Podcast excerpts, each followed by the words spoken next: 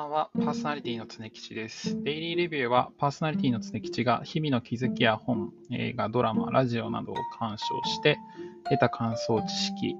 などを話すポッドキャストです。えー初めて聞いてくださった方ありがとうございます。初回なので、えっと、なんでやろうと思ったかっていう部分をまず話していこうかなと思ってるんですけれども、聞いてる方にぜひ考えてみてほしいんですけれども、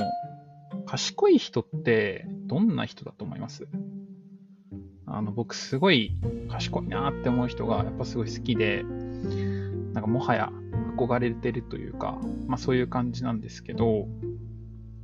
世の中ってこういろんな賢いがあるかなと思ってて、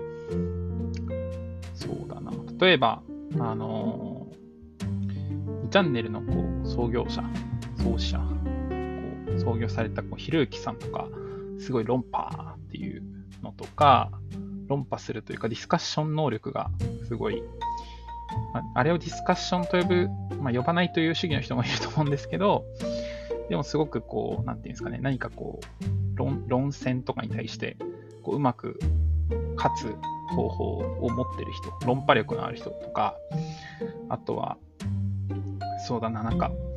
なんだろう、ちょっとさっきから YouTuber ばっかりですけど、大悟さんみたいな感じで、なんか視聴者の質問とか問いかけに対して、あ、それはこういう論文があってね、みたいな感じで、あの、答えられてる人とか、あと YouTuber つながりでいくと、なんかクイズノックみたいな感じで、なんか問題が出された時に、こう圧倒的なこう知識量だったりとか、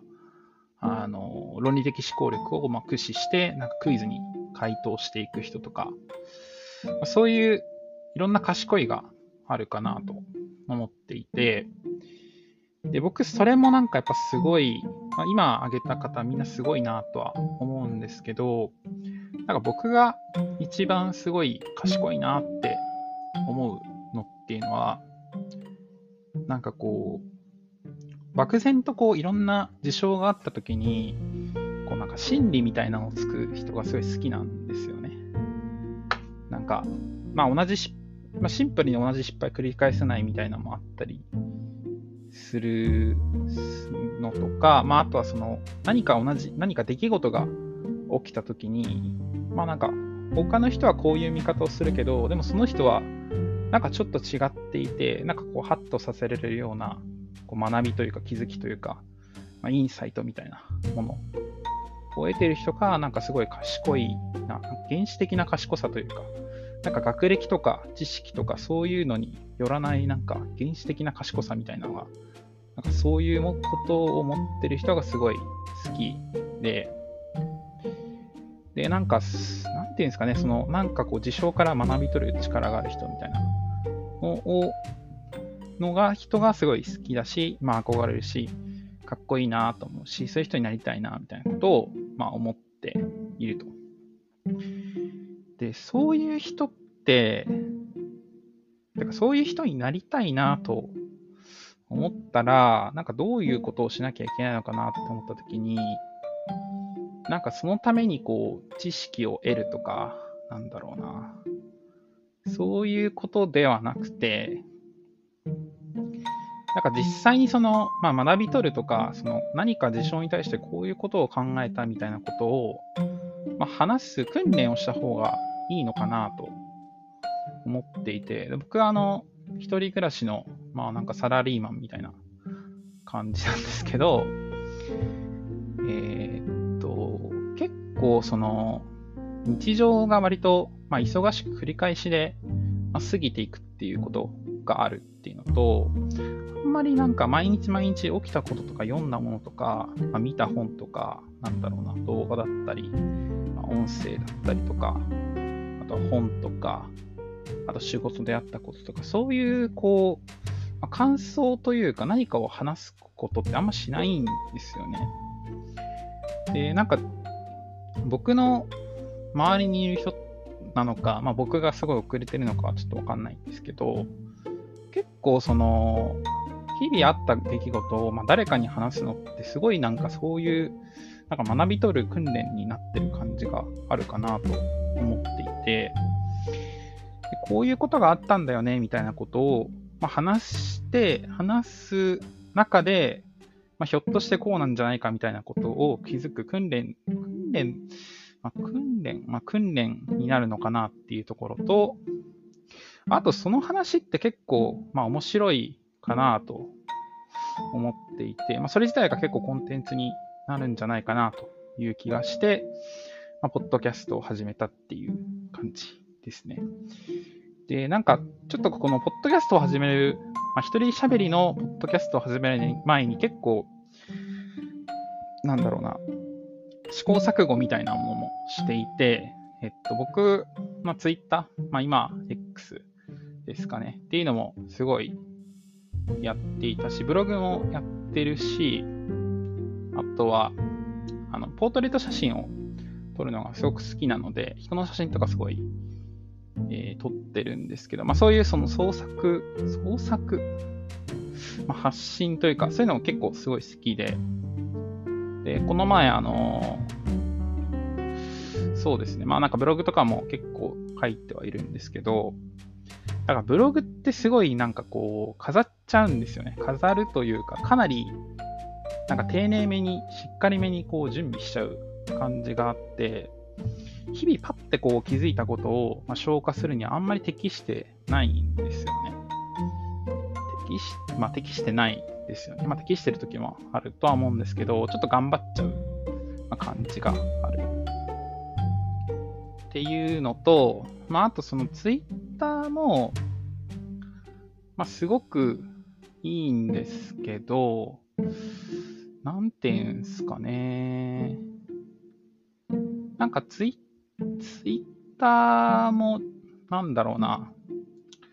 まあ、やっぱり少しお化粧しちゃうところがやっぱりあって、で、この前あの、この前、あの、二人で、ポッドキャスト、友達と二人で、ポッドキャストを3、4ヶ月ぐらい前かなから始めたんですけれども、なんかこれなんかすごいいいなって思ったんですよね。なんかこう、そんなにこう準備しすぎない。で、結構その考えを話すとか気づきを話すみたいな。で、かつこれがコンテンツにもなるみたいなところですごくいいなって思っていて、僕なんかこう何かを作るとかが結構好きな人なので、っていう。ただそのポッドキャストってこうネーミングラジオっていう名前なんですけど、結構テーマが割と絞られてるところもあったので、なんかその、僕がそのさっき言ってたようなこう日常の気づきを話すみたいなところ。まではちょっとそんなに向いてないというか、うん、まあ、っていうところもあって、なんでちょっとその一人、その二人喋りのポッドキャストとは別に、こうなんか一人喋りのポッドキャストもやろうかなっていう風なことを思って、まあやったという感じで、まあ興味ある人はそれもぜひ聞いてみてほしいんですけど。で、あとそうですね、これはすごい恥ずかしい話なんですけど、なんかその、人と話しててこう気づいたこととしては、結構その、なんだろうな、その相方の方に結構褒められたことがあって、それすごい嬉しかったんですけど、えー、っと、何かを喋った時に、それって、まあこういう考えがあってねとか、こういう本で読んでねっていう、その、まあ引用力があるよねみたいな話を、まあされて、まあ、それすごい嬉しかったんですけど、なんか一方でなんかこう自分の感覚としては、結構それが、なんていうのかな、こうどんどんどんどんこう消化していってる感覚もあって、でどういうことかっていうと、その大学の時にものすごいこう、本を読み漁ったんですよね、僕は。で、その時の、まあ、貯金をなんかどんどん消費してってる感覚があって、なんか俺大学の頃より頃と比べてなんかその知見というか知識がなんか全然増えてってないんじゃないかっていうのにこう2人で話してて気づいたんですね僕の中で。で、それなんか読もうと思ってないと読めないっていうのはまあもちろんあるんですけどなんかその、まあ、あの時と比べてやっぱりそのいろんなこう、まあ、面白いコンテンツも増えたし、まあ、お金も増えたっていうところがあるので、なんでその、なんか意識的に本を読むとか、そういうことをしないとちょっとできないだろうな、みたいなことを思ったときに、まあ、こういう本を読んでねっていうことを話す場を作るのって結構いい、自分にとってすごいいいんじゃないかなっていうのがあったり、まあ、あとはその、こういうことを始め、まあ、あるなんか目標に向かってこうやるっていう、例えばそのランニングをするでもいいし、サイクリングをするでもいいし、なんか運動系の僕かな。まあ、運動したいなとか思った時に、結構その三日坊主みたいな、なりがちになるのかなとか思うんですけど、なんかそういうことをなんか宣言する場所みたいなものとしても、なんか使って、で、それに対する、まあ、それ使うだけだと、なんか何、何お前自分語りが面白くないなって思うんですけど、えっと、でもなんかそれを、なんだろうな、あの、それを得て、まあ、こういうことを、ま学んだとか、こういうことに気づけたっていうことを話せば、まあ、それもなんか結構コンテンツになりそうだなということを、まあ、なんとなく思い、まあ、ちょっと始めましたで。タイトルのデイリーレビューなんですけれども、別に毎日更新というわけではないですが、僕も、も忙しいし、そんなにさすがに毎日毎日気づきがある、まあ、あるといいんだけど、まあ、あるわけではないと思っていて、まあでも、気持ちとしてはなんか頻度高くやりたいなっていう、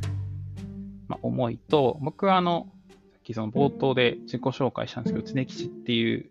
まあ、あだ名、本名ではないんですけど、なので、まあ、常々みたいな、常にみたいな、こう、ね、こうニュアンスというか、込めて、デイリーっていう風につけていて、レビューっていうのは、なんだろうな、仕事とかでなんかこう資料を例えば提出するって時に、まあ、お客さんの前に出す前に、まあ、上司のチェックをもらうみたいなことを、まあ、レビューって言うんですけど、なんか自分が自分に対してこうつけるレビューの場っていう意味込めて、こうデイリーレビューっていうふうにしました。まあ、日報なのかな翻訳すると。ちょっとそこがわかんない。どうなんだろう。ちょっと違ったら恥ずかしいな。っていう感じです。で、このままだと、なんで始めたかだけで終わっちゃうので、えっと、最近読んだ本と映画の話をしたいかなと思います。で、えっと、最近ですね、インサイトっていう本を読んでます。えっと、すごい、もうなんか、ドンキ、まあ、ドンキとま、狂気というか、ドンキというか、とまでは言わないですけど、結構分厚い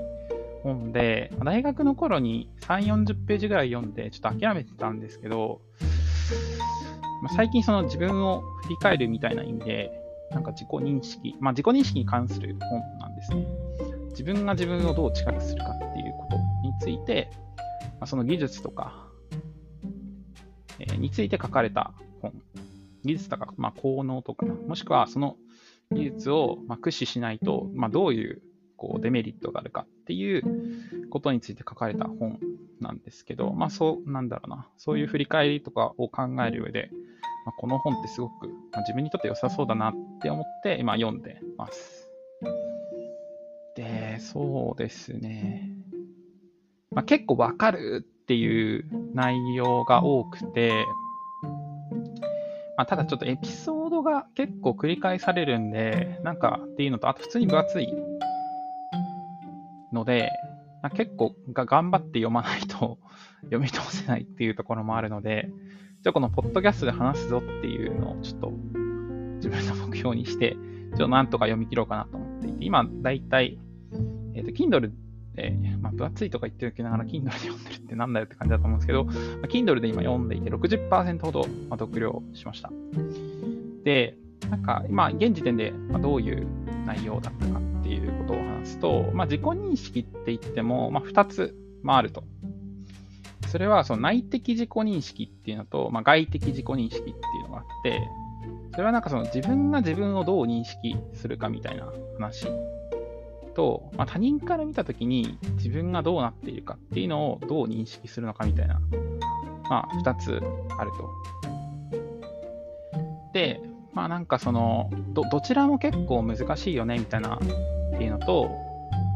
っていうのがまあ結構書かれてるんですよね。例えば、そうですね。あの、これは確かに言われて、書かれててそうだなって思ったんですけど、うーんと、あの人の、あの人ってこういう良くないところがあるよねと。って言われてるんですけど、えっと、じゃあ、この人に良くないところがあるよねっていうふうに言うんだけど、じゃあその良くないことっていうのを本人に言ってる人ってどれだけいるのかっていうと全然いないよねっていう話があるんですよね。で確かにこれ、うわ、そうだなとか思いますよね。だってその、例えばなんだろうな。うん。なんだろうな。まあ機嫌がすごく悪い。例えば上司とか、まあ父親だったりとか、親だったりとか、まあ、家族でもいいし、まあ職場でもいいんだけど、とか、機嫌が悪いでもいいし、なんかこう物事に対していい加減なところがあるでもいいし、で、そういうのって意外と本人に言わないんですよね。で、本人ってなんかそれに対してどう思ってるかで言うと、え、なん、なんかその、そんなこと言われないもんだから自分にそういう欠点がないと思って過ごしてるんですよね。で、えっと、周りはどういうふうに思ってるかっていうと、さすがにそれは分かってるでしょって思って言ってない。もしくは言ってもどうせなんか受け入れてもらわないもらえないから、えっと、なんていうのかな。言ってもどうせ、なんだろう。まあ、うまあ、響かないだろうっていう馬の耳に念仏？うん、ちょっとこれなんか正しいことわざなのかわかんないけど、だから絶対言ってないんですね。ほぼ言ってなくて、言ってないみたいな。っていう。なんで一生気づかないけど、まあ周りから見ると明らかなんだけど、本人にとっては全然わかんないっていう、そういう話があったりとか、あとは、なんかせっかくもう言ってもらえる機会があったとしても、